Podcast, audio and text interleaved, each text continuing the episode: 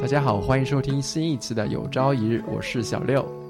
是阿路，我是玉林。时隔三个月，我们终于又见面了。感谢在停更期间所有催更的听友们，是你们提醒我们还有这么一档节目。那我们首先要谢谢这三个月催更的听友们，他们分别是长安月岛医生、Shark KKK、达西先生吗？Darren、还有非常想念阿路声音的无想山唐泰斯。达西先生吗？Again，肖大王。Iris 别笑，达西先生有在问什么时候与冬夜促膝长谈呢？也就是现在。然后他这个催更的这个留言都有人点赞了，是你点的吗？对，都是全部都一个人点，就是你是只点赞不更新是吗？对，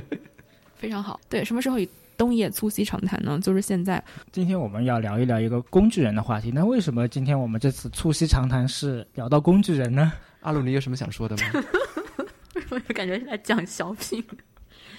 因为我今天自己感觉自己像一个工具人。本来我们是请了几天假，就是感恩节出来休假的。可是今天下午我已经录了两期节目了，然后就是要不不开更，一开更就是收不住了。对，就是虽然我的肉体在这样一个遥远的、远离都市尘嚣的山村里，就是山清水秀，但是我走到哪里都拿着我的 iPad 和话筒，还在那边，要么就是在调整那个记忆卡，要么就是在给那个 录音的那个设备换电池。所以今天就是感觉自己是工具人的一天。而且我们这个录音设备也是翻山越岭的，从这个山头搬到那个山头。对，其实说起来也很巧，我刚刚在翻我的微信的朋友圈，然后刚好看到一个中学老师发的一条状态，我觉得他的状态还是很无奈的。他说，要是那么多用于组织、整理、装订人才考核、年审资料的时间用来备课、上课，该有多好！高层次人才的那几块津贴，估计都要跟打印机、耗材机的费用在同一个量级上了。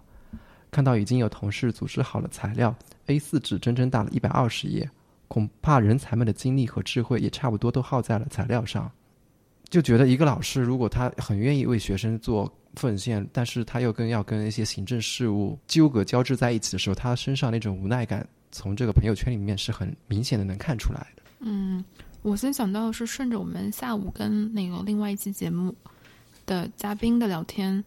其实我们说到了一点，说呃，在这个工厂的流水线上工作过的孩子们，可能只工作了三个月到半年的时间，但是回来了之后，整个人的这个状态就可能需要一年或者更长的时间，嗯，来恢复到那种所谓眼睛里有光的状态。在我的理解，就是说。嗯，在流水线上的这种工作，可能就是会剥夺人的那种生机，就真的是把人就是完完全全，它是人最完全的工具化的一种形式。就像我们很多人都觉得自己是工具，有有有时候在社会当中是被工具化了，但是在流水线上的这一种，可能是工具化最彻底的一种。嗯，这让我想起来，就是福特汽车最早发明。这个流水线的这个工作方法的时候，它的生产生产效率和生产的这个成本都是有了质的飞跃的。然后福特推出流水线是一个非常创新并且提升效能的，但是很快的就是在福特公司内部就出现了员工离职率升高飙升，就同一个岗位的轮换率变得非常高的这样的现象。就是在企业经济发展的过程中，你到底是注重经济效益这一块呢，还是说你会更加关注人文关怀，还是说两者统筹兼顾的时候你应该怎么做？这都是一个企业在发展过程中要管理和思考的一个问题。然后我们今天谈的这种工具人，我的理解就是你经常重复同一件事情，然后比较单调，然后你的工作时长也远远超出正常应该的一个工作时长，导致你其他的生活时间会被挤压掉。可是我有时候会陷入一种怀疑，就是你说的这个，好像更更多的是关注在工作和工作的性质和形式上的。我有时候会陷入一种怀疑，就是我的生活是我的生活吗？就你觉得你生活以后也是一个工具人？对，比如说刚刚过去的双十一，你说是我在买东西呢，还是东西在买我呢？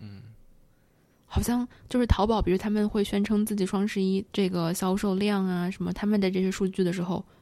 好像是他们在买我，他们买了我这一个消费者作为他们平台的用户。嗯那我觉得可以这么来理解：如果你是主动想到要去买这个东西，我不是，我就是跟风参与双十一的。那你就是工具人。如果你是主动去想到买这个东西，那肯定是你控制那个物品。那如果你是看到那个营销，或者说看到那个直播间那些画面，被他们的话术所感染了，那肯定是东西在控制着你。我倒是不看直播，但是我我觉得就是我是一个明明知道，就是他们把我工具化了，但是我还在跟风消费的 消费者。因为它就是会有一个凑单嘛，满多少减多少，就会促使你去更多的去凑，可能是一些你不需要的东西，但是为了凑那个金额，所以对，所以我也做出我的反抗，就是认真退货，就是买要买，先买 后退货是吧？对，就是不嫌麻烦的认真退货。然后生活中有太多这样的瞬间，就比如说我我在看一个短视频的时候。有些时候确实是空闲的时候，比如说随便打开手机看了朋友圈别人转发的短视频，我是有意识的，我也是有意识的知道，比如说这五分钟我确实没有什么事儿，我可以随便看看别人最近在关注什么。但是我在刷这些视频的时候，还是会觉得我现在是一个流量数字，嗯，这是这会让我很不爽，就是这会让我看视频这件事变成一个非常不爽的事儿，就是。我又我又给平台打工了，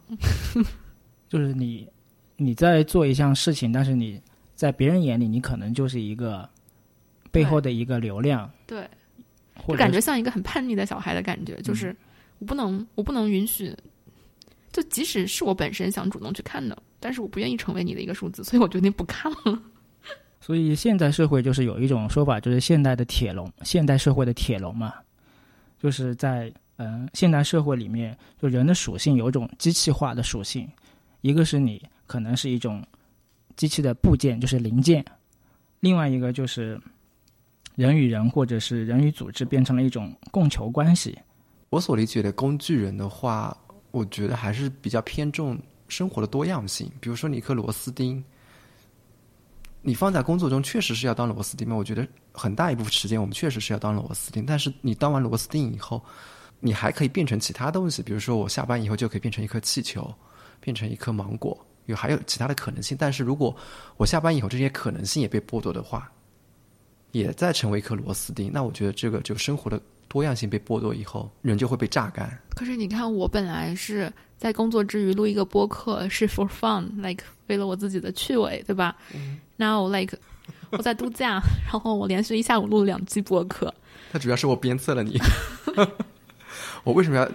让你一下子录两期播客呢？我就想让你接下来几天可以好好度假，就不想让你每天都在录播客。不想让你这个假期每天都有录播客的感觉。就今天所有把所有的事情都做完。就是你刚才说到那个螺丝钉嘛，其实嗯，就我们公司前一阵子就是开始播那个，开始就是组织呃发布就是身边人的好人好事，嗯嗯就是会选取一些身边人的同事的一些。好的做法，然后他编辑上好多期，嗯然后最新的一期就是讲了一个同事，虽然他的岗位可能是工作比较简单，但是他说就像一颗螺丝钉一样，就是日复一日的重复着自己的工作，但是没有因此就是说呃放弃，还是兢兢业业的在那边呃干着。但是我现在感觉越来越不喜欢螺丝钉的这个说法，因为一个是。呃，人是活的，岗位是活的，而且现在其实也不鼓励说你一个人是固定一个岗位的，很多就是你不可能在同一个岗位上待过超过五年或者七年，其实都是有规章制度的。所以从导向上面，其实大家不鼓励说你呃很长时间的固定在一个岗位，固定就在这个位置做的螺丝钉。所以我还是觉得就是应该不用去鼓励别人说你应该做一颗螺丝钉，而是你应该说可能呃。换一个词的话，应该是怎么说呢？你看，干电池。螺丝钉已经限制了你的想象力，当我们想打破它的时候，都不知道自己应该当什么。其实，在公司里面有发声的能力的那些人，可能真正不不是所谓的工具人。我觉得那些工具人很多情况是被我们所忽视的。我觉得能能被忽视的一个工种，就比如说是公司前台。我们像我们公司前台是外包的，你说他一个外包人员能跟公司里面哪个人去交心交流，说我工作的一些苦恼，他好像是没有无数去诉说的。他来这个公司就是他一个人这么单独的干着，站在前台做一些每天重复的事情。但是你从大的来看啊，嗯其实我觉得越是就领导，其实他从工具的角度啊，越是一个大的工具。如果就是整个系统已经是这样子的话，其实是没有人能够逃出这个系统的。刚才提到的这些会更侧重于工作一点儿，我会觉得就是我我们个体的工具化其实已经渗透的超越了职场的范畴了。就像我刚才说的，我购物的时候也会有这种感觉，然后我会觉得我身边我会看到很多，比如说。嗯，家长对待自己的孩子的时候，我觉得也会看到这种感觉。父母对孩子，很多时候他们把孩子当成一个工作，就是说，嗯，我今天要完成哪几个和孩子有关的任务，比如说送孩子去上培训班，给孩子订正作业，然后父母是希望我能赶快把这几个工作完成，或者是高效的把这几个工作完成，并且往往是非常好的父母，他们会制定，比如说。自己的时间安排，就是说怎么能够穿插的把孩子的这些事情做完，或者是比较高质量的做完。所以我会觉得，孩子到底是一个工作还是一个人呢？嗯，包括今天我们在路上讨论的卫健委最近发出了一个鼓励性的倡议吧，就好比鼓励所有的那个母乳是不是？对，母乳是就是能鼓励妈妈能够更多的母乳。呃，卫健委好像说，二零二五年达到。六个月以内的母乳率超百分之五十，对我看到这个标题第一反应就是你管我，你管我怎么喂养自己的孩子呢？然后我看微信群里面有在讨论，他说其实妈妈以前的压力就很大了，因为她身边有丈夫、婆婆，周围的人已经在倡议她，你说你应该母乳。那现在整个社会如果发出这么一个号召的话，她就觉得更有一个更大的层面东西也在压迫她，能够跟她真正站在一起的。缺少了一个伙伴，一个支柱。我觉得可能对女性来说，尤其是一些嗯当妈妈的那些女性来说，就是说，她们生完孩子以后，她们更希望是平等的被对待，而不是说生完孩子以后，大家把关注点都放在孩子身上，那母亲的一些疼痛、一些心理焦虑啊，可能就被简单化处理了。在我看来，这个事情就很简单，就是我的孩子我怎么喂，我的孩子我喂奶我怎么喂是我的事儿。为什么要你管？就是，对吧？也许我就很喜欢母乳，对不对？你非要叫我喂奶粉，那为什么呢？啊，这也是可以的呀。嗯，对啊。然后他那延长产假这个，就是也也是比较明显的倾向吧，就是给人一种感觉是把女性劳动力从市场劳动力的生产，比如说推动 GDP 的这种生产，给你挪到了另外一个岗位上。这个岗位叫做生孩子，就是为城市和国家制造人口。感觉就是强行给你换一个工种，嗯嗯，就是说到现在说到女性这个话题嘛，然后上个周末就窝在家里嘛，然后就想看看一个什么东西，然后我就选了一部台剧来看，它叫那个《俗女养成记》，就在嗯豆瓣评分是比较高的，嗯，然后它其实讲了一个就是一个叫陈嘉玲的女孩，她快四十岁了，然后在她快四四十岁的这个年纪的时候，她跟男朋友分手了。然后也没有在台北买房，相当于她跟男朋友分手以后，就在世俗人的眼里，她什么都没有，嗯，孩子也没有，就老公也没有，房子也没有。然后她在那个时候呢，就因为刚好过年了嘛，然后她就呃过年就回台南嘛，就台南其实也是一个非常传统的一个地方。然后她回家以后，就奶奶就是她台湾人叫阿妈嘛，就阿妈知道她回来以后就。开始给她相亲，然后就催他嘛。但是，直到有一次，就是他的那个阿妈腿受伤了，然后他跟那个他的孙女就两个人一起躺在床上的时候，嗯，阿妈就说：“我想跟你说一个秘密。”然后这个时候呢，他就是那个他孙女陈嘉玲以为他又要催他婚，所以他就假装睡着了。然后那个阿妈那一幕就我感觉印象非常深刻，他就开始说：“他说，嗯，其实我还是。”非常羡慕你的，就是虽然你的阿公，呃，对我也不错，但是其实你现在就是单身一个人过，说说心里话，我是非常羡慕你的。所以他向他表达了一个，呃，许了一个愿望，跟他的孙女，因为他自己叫那个陈月英嘛，他说我小时候大家就会叫我阿英、月英，然后嗯，等到我结婚了以后，嗯，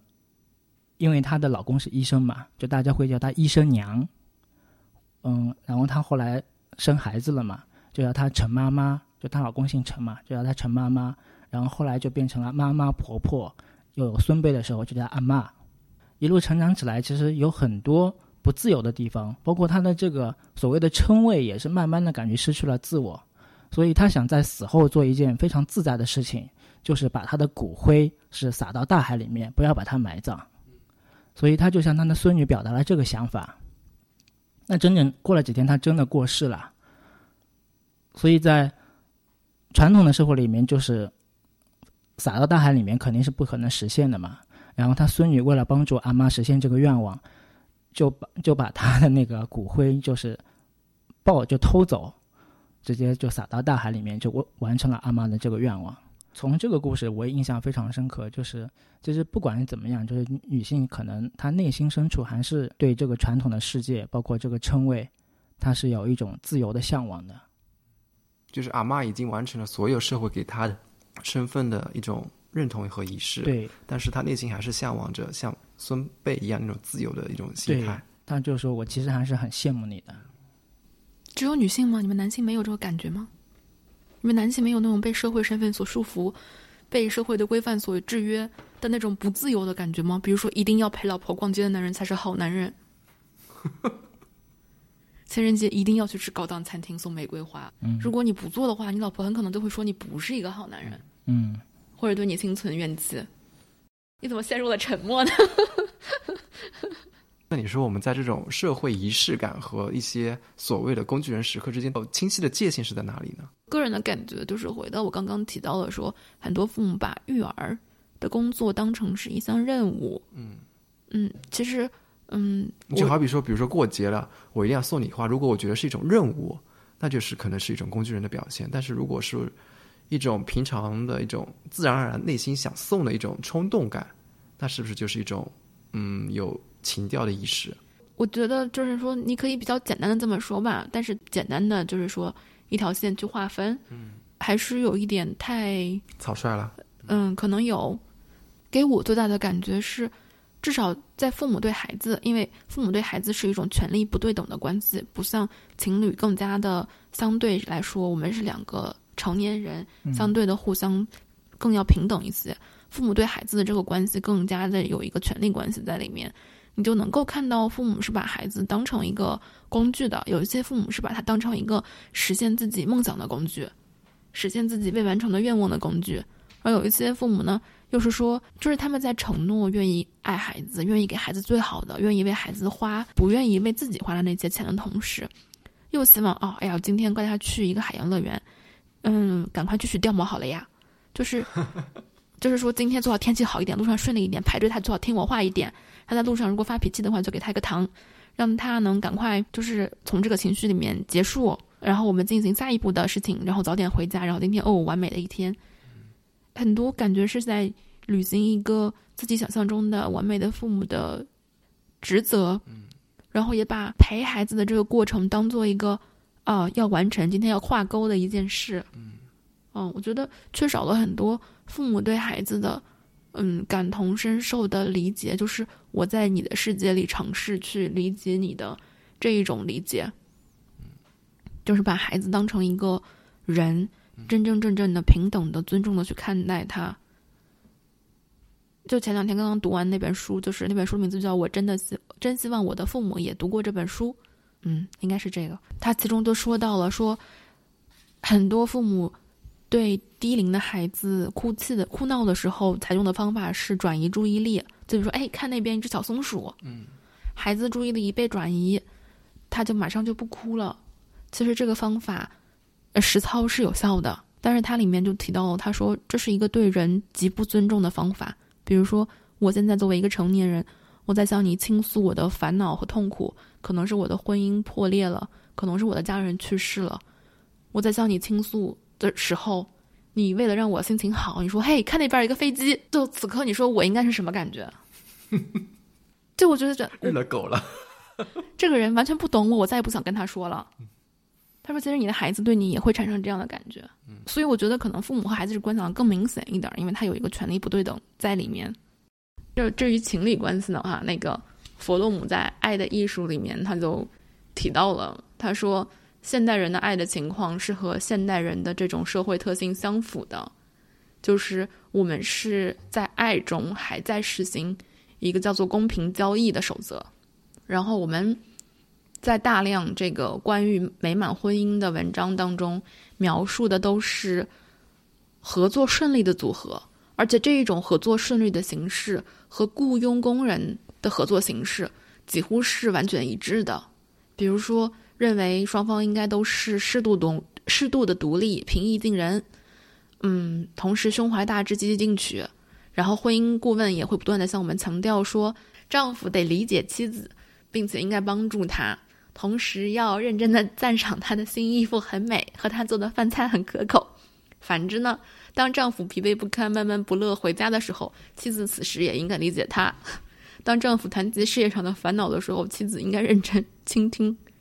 当丈夫忘了妻子的生日时，他不应生气，要尽量谅解。于是呢，就是就是我们就是资本主义尝试构建的是一种没有摩擦的关系，然后但是生活在一起的两个人却始终都是陌生的两个人。然后我们还要赞颂这种以礼相待，双方都在努力，试图使对方感觉更好的关系。刚才说的其实就是相敬如宾嘛。那你们觉得，就是什么样的爱情可能会对双方的成长越来越有利，或者是这个感情会越来越浓厚呢？我最近不管是对谁，就是说对孩子，还是对父母，还是对爱人，就是对这种你愿意真实的亲密关系，我的理解都是理解他。举个可能不是很恰当，但是很现实的例子，就是，假如我的对象特别不上进，我每天回来就想跟他说：“你不去考个证吗？” 那那老公会说：“我天天考证，那不就是个工具人了吗？”对啊，然后我会跟他讲说：“你不看看隔壁的那个谁谁谁，他都健身有八块腹肌了吗？你没有焦虑感吗？” 我有十四块。但是在我的理解里面的第一步，那至少是允许他按照他的样子生活。嗯嗯，你也不能把它格式化呀。对啊，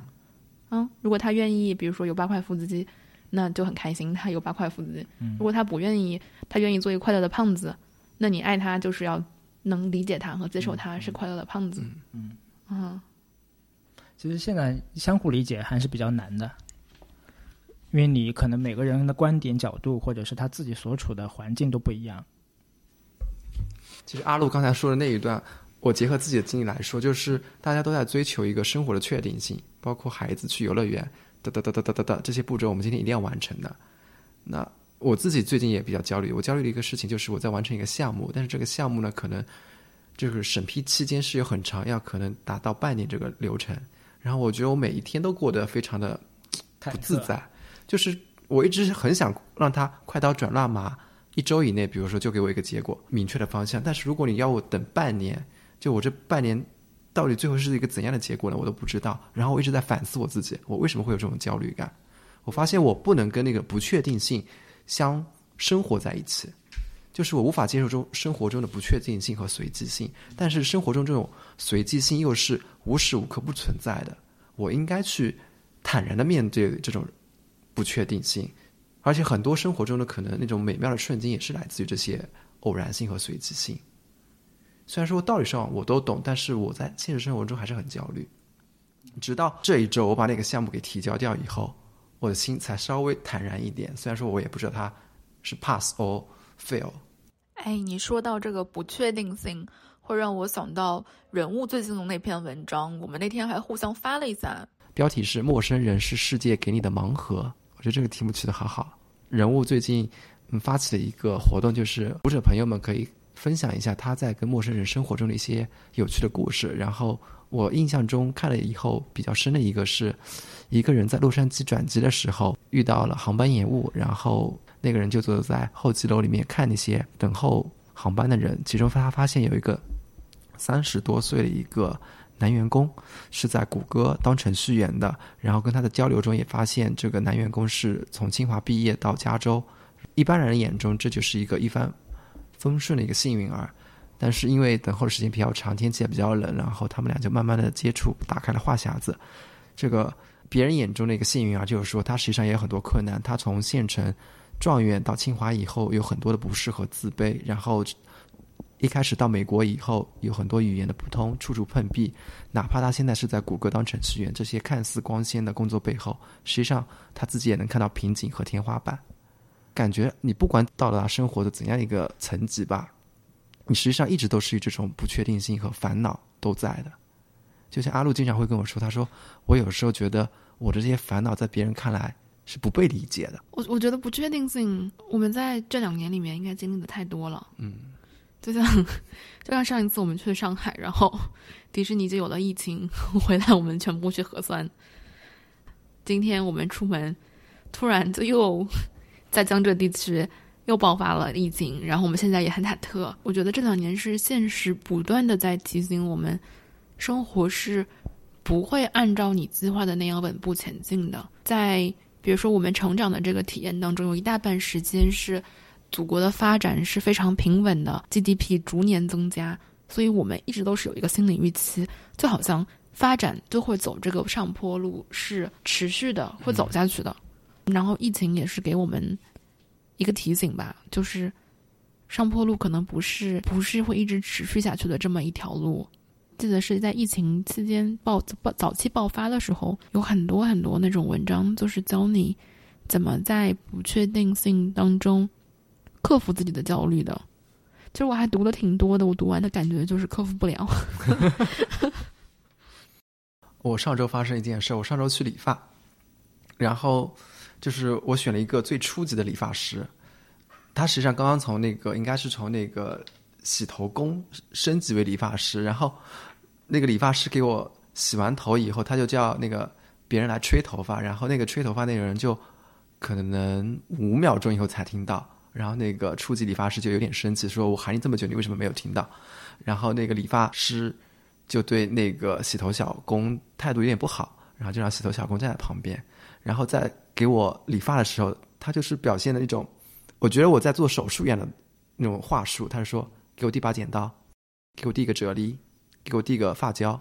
就我我感觉我脑子中就是感觉我是在做手术，因为只有手术室的时候才会说给我递对给我递把剪刀。所以说我在想那时候一个初级理发师他是从一个工具人走过来的吧。他能够晋升到这个阶段，他应该也已经有一种感同身受的感觉，但是他到了这个地位好像又忘了。就是他在得到权力之后，拼命的使用他的权力，对，仿佛有点像对他之前的那个角色有点报复性的那种。对，嗯，他好像要跟以前那个角色有个隔离。嗯嗯。然后我就在想，那我们生活中是否也有这样的场景呢？然后我自己反思，我可能也是有的。就是我现在在对解释一件事情的时候，就是极其缺乏耐心。就是你解释到第二遍的时候，就是会有点生气的意味上来了。实际上，你说为什么要生气呢？好像没有必要。我觉得看对谁。嗯嗯。那你会不会觉得，感觉对越亲近的人，可能你的耐心越是不够？就特别是现在反过来，就是说，因为小时候可能你爸妈是一个。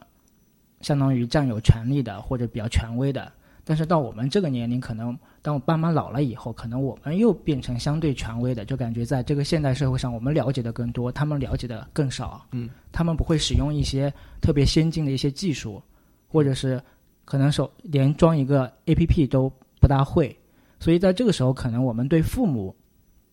在接触现在这个社会上面，或者是跟现在的就是最先进的技术上面有个沟通的时候，我们就会表现出一些不耐烦。还有一个有趣的现象就是，小时候都是父母劝我们少上网，但是现在反而是我们劝他们少刷抖音。对他们，快手、抖音、火山，我觉得玩的特别溜。火山是什么？火山也是一个短视频火。山就是父母们非常爱看的一个视频 APP。对，然后我会看我妈在看什么东西，她会看那种杭州方言的那些节目。啊、我觉得有时候就觉得够了，你看个十分钟，我觉得可以。但是如果你半个小时还在看那些家长里短的事，嗯我真的觉得有点烦我妈是在火山上面看那种蒸包子，就做包子、啊。做做蛋饼，啊，就这些。然后我回去就开始照样。那你至少还是在一种学习的一种心理。天哪，天哪，你太卷了！而且我现在学习的感可以看感觉就是我爸妈啊，就表现出明显的就是与这个社会啊相接触的一个不同的态度。嗯就我小时候觉得我爸比我妈聪明，就我爸能干，可能我妈不一定非常能干。嗯但是现在我觉得，我妈反而更愿意去学习，我觉得男性的思维僵化的更快，对，真的会非常僵化的。就是就是男人会在某一个阶段突然就会变成那种老男人。我对老男人的一个定义就是，他以一个就是爹味儿很重的那种口吻，以一个父亲的第一个长辈的口吻去教育所有人。只要你和他的意见相左的时候，他就会觉得太年轻了你，以后你就懂了，不想和你们这小年轻再说。我觉得会不会有一种可能性？我不太确定啊，毕竟我不是男性本男。就是会不会有一种可能性，就是当男性发现自己已经不走在社会的主流和逐渐在被社会淘汰的时候，他们更加接受不了，更加抗拒，会陷入一种自我保护的应激状态，就不想和新的这个社会去，因为他们曾经占据过主流地位，而女性可能在人在他们这也很可怜，就是在一生当中可能都没有占据过那种社会的主角的位置。对，所以他们会一直就是在潮流里面寻找自己的生存空间，而男性会发现，就是自己现在已经不是社会最主流那个男性的地位的时候，会有一种受不了的感觉。，对而且现在我爸非常特殊的一个事，就是刚刚退休，就是他感觉自己的落差非常大。嗯，就原来可能嗯在一定程度上可能呼风唤雨，但他感觉退休了以后就什么都不是了。嗯，但是呢，他又不愿意就是重新开启他的一个新的生活。嗯，所以他在这种巨大的心理落差的情况下，他可能就有个退休，可能会有一个退休综合症吧。玉林刚刚说到，就是和父母的这种相处，尤其是当我们处在青壮年的这个年纪，跟逐渐衰老的父母的这个相处，会让我想到，其实我们是如何去对待一种非常亲密的关系，比如说像和父母这样的关系，那我们就是如何对待我们所有的这样的爱的关系的。我又想回到弗洛姆他这本《爱的艺术》这本书，我最近放在床头，就是没事儿就会翻一翻。我真的太爱它了，所以我想再引用一段儿。他就是说，我们大多数的人都不会爱，也没有爱的能力。然后它里面强调了一个非常重要的概念，就是说，我们好像认为爱是遇到那个对的人就可以的事情，但事实上，爱是需要练习的，是需要学习的，是需要思考和反思的。尤其是一个人只有自己是富足的的情况下，才能够给予，也就是只有你自己是充实的、饱满的、充满爱的。你才能有能力去爱别人。如果你自己是贫瘠的、是枯竭的，你是没有能力去爱的。嗯，然后我也会免不了觉得，要要使自己变成一个富足的、丰盛的人，其实是一个蛮大的课题的。因为我们大多数人都是在一个贫瘠的，或者是在消耗的过程中的这么一个状态。嗯，我现在会越来越喜欢看到那种自由的人，而我也通过呃业余工资，就是连接到了和看到了这些真正的在社会中就是以这样自由的方式去生活的人，然后你就会看到这些人，他们是真实存在的，不是只有嗯、我们想象当中的好生活的模板的那些人是真实存在的，那些看上去不是那种模板化的完美的生活的人，他们真实存在，并且他们也生活的很快乐。嗯嗯，但是在此之前，我会觉得我生活里面大多数人，嗯，对好的生活的想象也很单一。有一个好的工作，这个工作是什么样的好？是有一个模板的，有一个好的孩子，这个孩子是什么样的好，他应该就是德智体美全面发展，被老师评三好学生。包括就是在，呃，今年冬天，因为大家对今年的冬天，去年冬天大家都是宅在家里的嘛，今年冬天大家还是有一些出门的预期的。然后我生活的这个圈层就是一个非常迂腐的中产圈层，大概就会这么理解吧。虽然中产很宽泛，但是你就会发现身边差不多的那些家庭都有一个共同的目标，就是冬天要去滑雪的时候，我对滑雪这件事情就充满了嫌弃。就它竟然是一个如此的标准化的，大概就是这个水平的收入的家庭的选择，会让我觉得很乏味。嗯，虽然就是主要不喜欢滑雪，也不是因为我不喜欢，是我不会。就 这个，所以就是说，当滑雪变成这个阶层他们自己理解的一种标配的时候，如果他们不去滑雪，就会被边缘化。对呀。因为大家都去滑雪了，所以我现在想起来，就是《局外人》的那本书里面的主角嘛，就莫尔索，他就是就是感觉跟世俗的理解都不一样。比方说他妈妈过世了，他可能没有非常难过。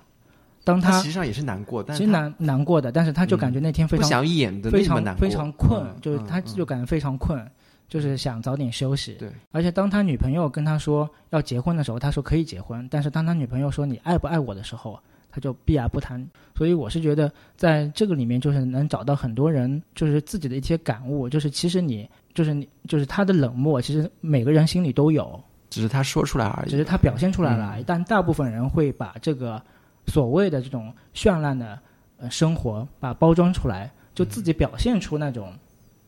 要跟这个阶层去配对，不要被边缘化，而否认了、否定了他自己的那些冷漠。嗯，我觉得做个清醒的人还是很重要的。知道哪一些规则是你真的接受的，哪一些是你不想要的。但是我不得不承认，就是这样做的阻力也很大。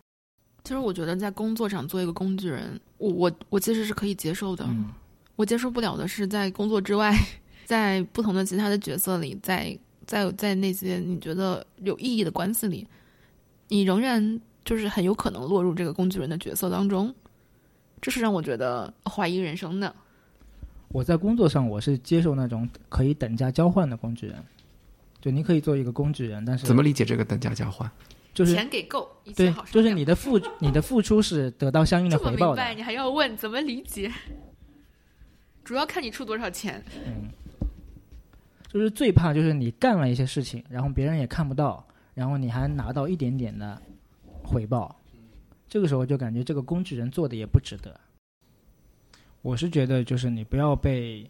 呃一些程序化的东西所包裹，还是要有自己的想法跟思想。就是你觉得某些事情是不对的时候，你应该表达出来。嗯，我们知道游戏是什么，然后。你也要尽量玩好你要玩的这个游戏。比如说你是个学生的时候，那你尽量是要在学学习成绩上面，就是要考试考出好成绩。但是不要被这个游戏框住，就是你始终要保持一个游戏之外的视角，就是你能在这游戏里面把它玩好，不代表你只能存在于游戏里。你要能有跳脱出来这个游戏的能力。对，因为你要发声的话，你本身也要自己的权威。嗯，你要改变这个规则的话，相当于你要站在一个。很高的位置上面，你才能发声，才能影响更多的人。所以你本身就是要在这个规则里面把这个游戏玩好。但当你发现这个规则其实是在损害人利益的时候，你要勇于跳脱出来，就是打破这个规则。另外一个，我觉得人就是还是要注重人跟人的关系。就现在像我的话，原来我可能不大会跟陌生人去特别多的交流。自从我们上次提了要跟邻居聊天之后，你聊了？跟邻居聊天，我跟邻居老的就大爷大妈我都是聊天的。然后最近我是跟那个就是来公司浇花浇花的那个大爷，因为可能比方说一个大爷来你就是你房间里面或者你周围的呃绿化上面来浇水的时候，一般人可能不会跟他去就交去交流的，就把他当成一个工具人了，嗯，是吧？嗯。但是我现在呢，就是会跟他唠一下，我说，哎，嗯，大叔啊，你这个这个花好像有点蔫了，然后这个 你这是。你是指使他人，不是不是指使他人，就然后，哎，这个这个树叶好像就一直这么茂盛啊，然后他会跟你说很多，他说：“哎，是的，我下次再给你换一盆啊，或者说啊，这个草好像不好种，我就直接给你处理掉了。”嗯，就他会有一种人员的交流，就是你互相之间不会把它当成一个工具，就互相之间把对方当成一个活生生的一个存在，就把人当人看。对，这句话说起来真的很简单，但是我觉得在操作当中、实操当中，它确实是有难度的。我们可以先从跟自己最亲近的人试一试，把他们当人看，把他们当一个复杂的多层多层次的人，像千层蛋糕那样复杂的人去看待和理解。好吧，那我们今天就回归的第一期先聊到这儿。嗯，虽然聊的还是有点，我觉得聊的内容稍微有点发散。嗯嗯嗯，但是我们确实好久没聊天了，所以要聊的比较多。其实打开麦克风的瞬间还是有点紧张的。好吧，那我们今天就先聊到这里啦。那就跟大家说拜拜啦，拜拜，拜拜。